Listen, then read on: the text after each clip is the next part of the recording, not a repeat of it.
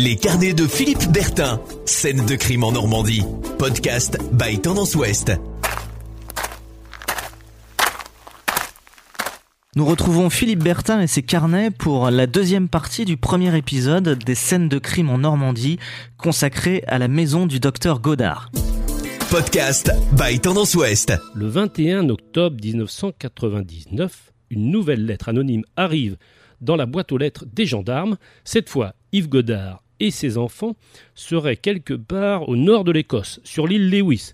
C'est ce qu'affirme le mystérieux Corbeau, dont, soit dit en passant, on n'a jamais retrouvé non plus la trace. On a parlé à un moment d'une femme, mais sans jamais pouvoir mettre un nom sur l'auteur de ces lettres anonymes. Les enquêteurs français se rendent sur place. Un défaut de procédure les contraint malheureusement à rester confinés dans leur hôtel. Ils ne peuvent pas aller vérifier si le docteur est bien dans les parages. Si l'on en croit les enquêteurs de Rennes chargés de l'affaire, le corbeau est pourtant bien renseigné. Car oui, le docteur Godard aurait été vu, en effet, sur l'île Lewis. Sur place, l'agent d'une compagnie maritime dit même lui avoir vendu un billet de transport aller-retour, valable cinq jours, pour se rendre encore plus au nord de, l'Écosse, sur une petite île dont la situation géographique présente un, un, avantage à ne pas négliger. On peut en effet de cet endroit rejoindre assez facilement euh, l'Islande, au beau milieu de l'Atlantique Nord, à mi-chemin entre l'Amérique du Nord et l'Europe. C'est un point d'ailleurs de transit pour qui veut se rendre notamment aux États-Unis ou au Canada. À ce stade de l'enquête, soit à peine deux mois après la disparition de la famille, on peut en effet légitimement imaginer ce scénario. Il est d'autant plus imaginable que peu à peu se dévoile au fil des recherches une autre personnalité du médecin, une personnalité restée pour l'heure méconnue.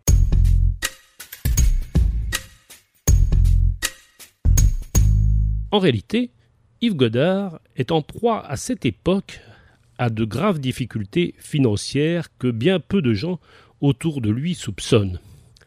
Adhérent d'un syndicat qui prône la grève des cotisations sociales, la Confédération de défense des commerçants et artisans, le médecin milite pour ce mouvement, la CDAC, jugé très à droite dans la mouvance poujadiste et qui invite en fait ses membres à placer l'argent de leurs cotisations à la sécurité sociale sur une caisse parallèle avec de bons rapports sur des comptes offshore situés dans certains paradis fiscaux et notamment, croit-on savoir, dans les îles anglo-normandes.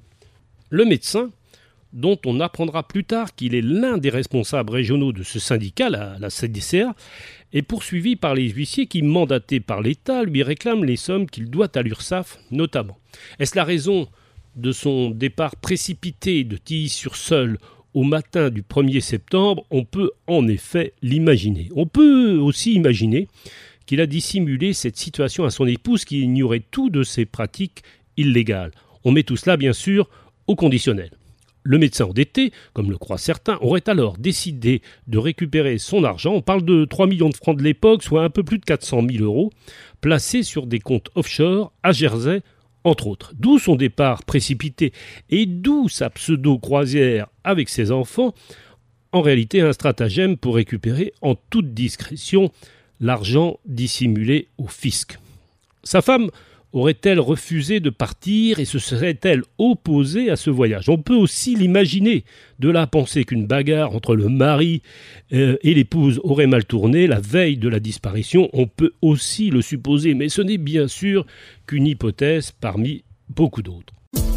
Podcast by Tendance Ouest. Une chose est cependant certaine, la veille de la disparition, dans une conversation avec Fanny, l'une de ses filles issues d'un précédent mariage, Marie-France Godard n'évoquait pas du tout cette idée de croisière familiale dont visiblement elle ignorait tout.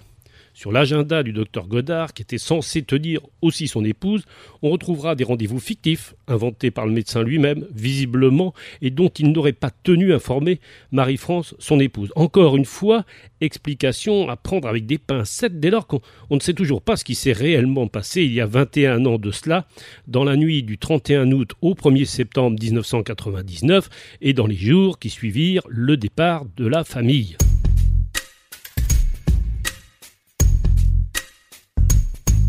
Au pont de Tilly-sur-Seul, devant l'ancienne maison de la famille Godard, je retrouve aujourd'hui leurs plus proches voisins, Pierre et Liliane. Ils sont retraités, connaissaient bien le couple Yves Marie-France et leurs enfants. Au moment des faits, ils n'avaient pas souhaité répondre aux questions des journalistes. Aujourd'hui, c'est différent, ils veulent bien parler, ils acceptent de se confier. Au bord de la rivière, nous évoquons ce qui s'est passé ici il y a 21 ans. Ils ne croient pas du tout en la culpabilité du médecin. C'était un, très bon père de famille, me dit Pierre. Avec les enfants, il nous arrivait souvent de nous amuser au bord de l'eau. On faisait, on faisait des parties de pétanque, Liliane confirme, dit même qu'elle aimerait croire que la famille est encore vivante quelque part. On le sait aujourd'hui, c'est pas le cas. En janvier 2000, soit cinq mois après le début de l'histoire, un sac de voyage est repêché au large de l'île de Bas. Il contient des affaires de la famille, des vêtements, les permis de conduire d'Yves et Marie-France Godard, des même un, marteau et des jumelles. En juin de la même année, un marin pêcheur de Saint-Brieuc remonte dans ses filets un crâne humain c'est un crâne d'enfant. Après analyse, il s'avère que c'est le crâne de la petite Camille. Quelques mois plus tard, nous sommes en février et mai 2001. Des cartes de crédit, cartes professionnelles du médecin sont retrouvées quasi intactes en bord de mer sur la plage des Ébiens, dans les côtes d'Armor, pas loin de Saint-Jacques-de-la-Mer. C'est un coin très touristique réputé pour la pêche au coq. Beaucoup, parmi les enquêteurs, pensent que ces cartes ont été déposées directement sur le sable par une main anonyme et qu'elles n'ont pas séjourné dans l'eau en fait. Peut-être pense-t-on que c'est le fameux auteur des lettres anonymes qui les aurait déposées lui-même à cet endroit. Ce n'est qu'une supposition, bien évidemment. On retrouvera étrangement, plusieurs années plus tard, et de la même façon, la carte vitale du médecin, elle aussi, comme déposée sur le sable, sur la même plage des Côtes d'Armor. Pendant tout ce temps-là, le docteur Godard est lui signalé un peu partout aux quatre coins du monde. Certains témoins, sûrement de bonne foi, croient l'apercevoir en Afrique du Sud, en Crète, à Miami et même en Chine. Le médecin disparu est devenu un médecin globetrotter. Les pistes signalées ici ou là ne donnent nulle part et on va comprendre pourquoi. En septembre 2006, un pêcheur remonte à nouveau dans ses filets des ossements humains dans la région de l'île de Bas, le Nord-Bretagne. Il s'agit cette fois du fémur et du tibia du docteur Godard lui-même. Il est donc bien mort. Pas de trace par contre de Marius ni de Marie-France Godard, toujours tous deux introuvables. En 2007, le maire de Lingèvre, une petite commune proche de Tilly-sur-Seul, est alerté. Un radiesthésiste croit savoir que des ossements ont été dissimulés dans la décharge du cimetière communal, laissant à penser qu'ils appartiennent à Marie-France Godard. L'information est en partie vraie, mais en partie fausse. Il y a bien des ossements, mais pas ceux de l'épouse du docteur. En septembre 2012, soit 13 ans après le début de cette rocambolesque histoire, le juge d'instruction chargé de l'affaire rend une ordonnance de non-lieu. En décembre 2015, Marie-France Godard et Marius, dont on n'a pas retrouvé les corps, sont considérés comme décédés par la justice française. L'affaire Godard restera à jamais une énigme.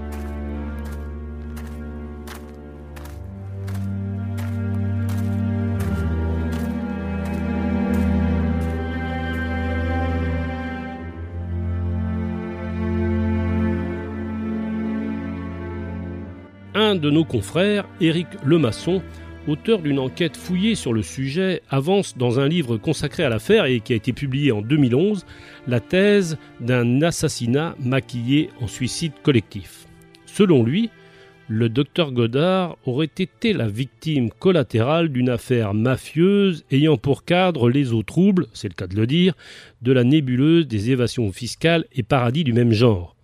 Si pour avoir tenté de récupérer en vain son propre argent et pour avoir été peut-être un peu trop curieux sur les systèmes de placement offshore que le médecin et sa famille, en tout cas ses deux enfants, auraient été assassinés. On aurait alors construit un scénario diabolique laissant à penser que le médecin de Tilly avait lui-même sacrifié toute sa famille.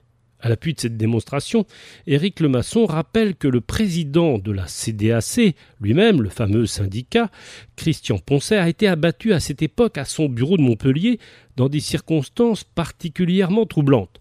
Les auteurs de cet assassinat n'ont jamais été retrouvés.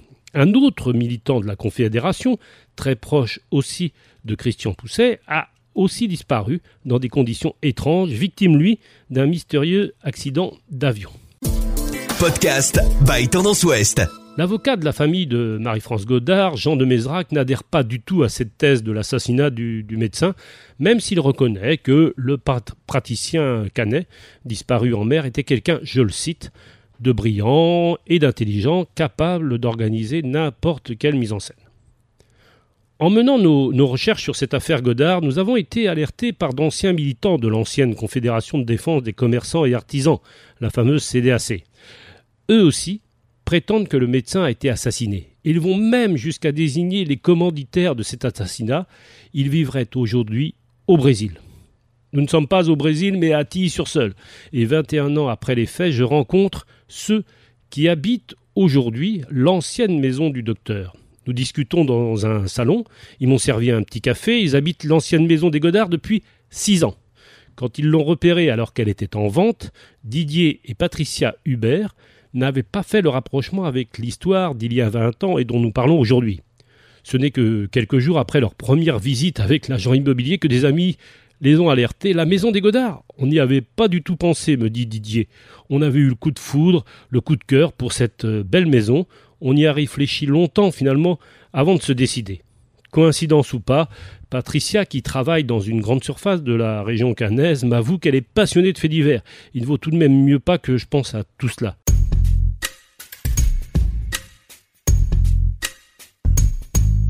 Depuis la disparition des Godards, la maison de Tilly a connu trois propriétaires successifs différents. La première fois, la maison avait été rachetée par un habitant de la région qui souhaitait en faire le logement pour sa fille. En fait, elle n'y a jamais habité. La deuxième fois, c'est un commerçant canet qui a vécu, lui, pendant une petite dizaine d'années. Les Hubert, nouveaux propriétaires de la maison, repensaient la décoration, entrepris quelques petits travaux à l'intérieur, notamment au rez-de-chaussée, c'est une jolie maison de, pierre, au toit de, tuiles rouges et au volet bleu pâle. La maison de nos rêves, m'a dit Didier. Il y a 21 ans, c'était celle d'une incroyable énigme, une formidable et tragique histoire. L'eau depuis a coulé sous les ponts de la Seule, mais l'affaire Godard reste un mystère, tout comme cette maison dont on peut imaginer qu'elle fut en son temps la scène de crime par laquelle toute cette histoire a commencé, la dernière nuit du mois d'août et le premier jour de septembre de l'année 1999.